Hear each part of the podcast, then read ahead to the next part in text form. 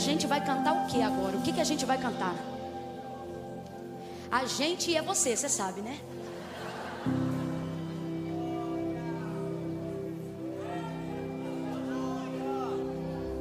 Tem mais água aí?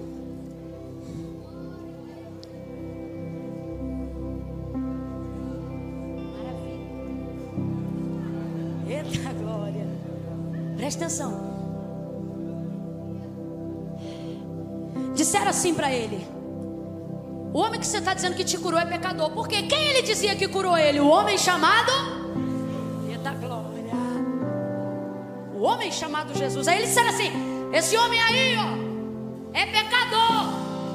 Porque quem não vive a sua experiência com Cristo nunca vai acreditar na sua.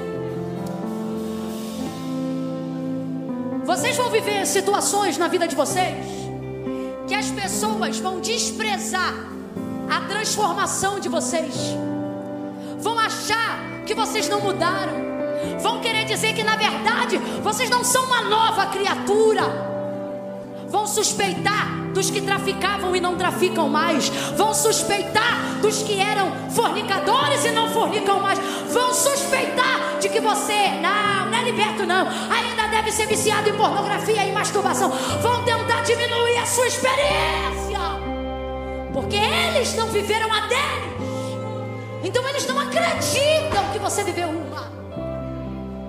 E quando isso acontecer, eles vão dizer: o que você acha que foi uma experiência com Jesus? Não passa de emoção, não mudou nada. Não deixa isso entrar na sua cabeça. Agora você sabe quem você é. E mais do que tudo, como é que você sabe quem você é? Porque você sabe quem Ele é. Só tem um jeito de você duvidar de quem você é, duvidando de quem Ele é. Então olha para mim, para de duvidar de você, porque toda vez que você duvida de você, você está duvidando de quem? Então para com isso hoje.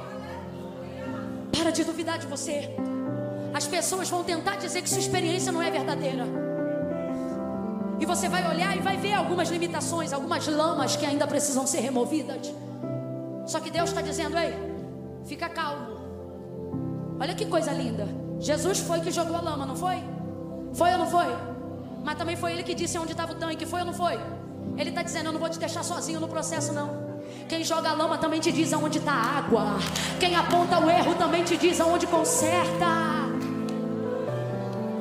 Aí quando chamam ele no templo dizem ele é pecador. Aí ele diz assim: É assim que a gente tem que aprender a responder.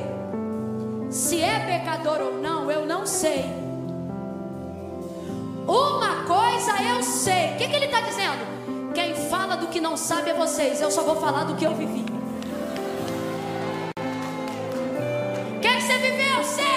diz: Uma coisa eu sei, que eu era cego, sabe por quê? Só você sabe de onde Deus te tirou, só você sabe de onde Ele tem te tirado. Eu era cego, mas agora eu vejo. Sabe o que ele está dizendo? São vocês que falam do que acham. Eu só falo do que eu sei, que significa do que eu vi, vi. Expulsam ele do lado de fora. Quem está esperando ele? Quem? Quem?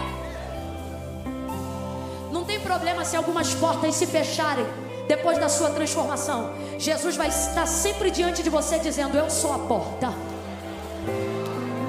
Ele diz assim para o que antes havia sido cego: Tu crê que o homem que te curou é o filho do Deus vivo?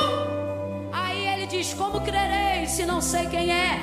Aí Jesus diz: Sou eu que falo contigo. Ele disse: Creio. Creu porque Jesus falou? Não. Creu porque ele havia vivido uma experiência com aquele homem que se chamava.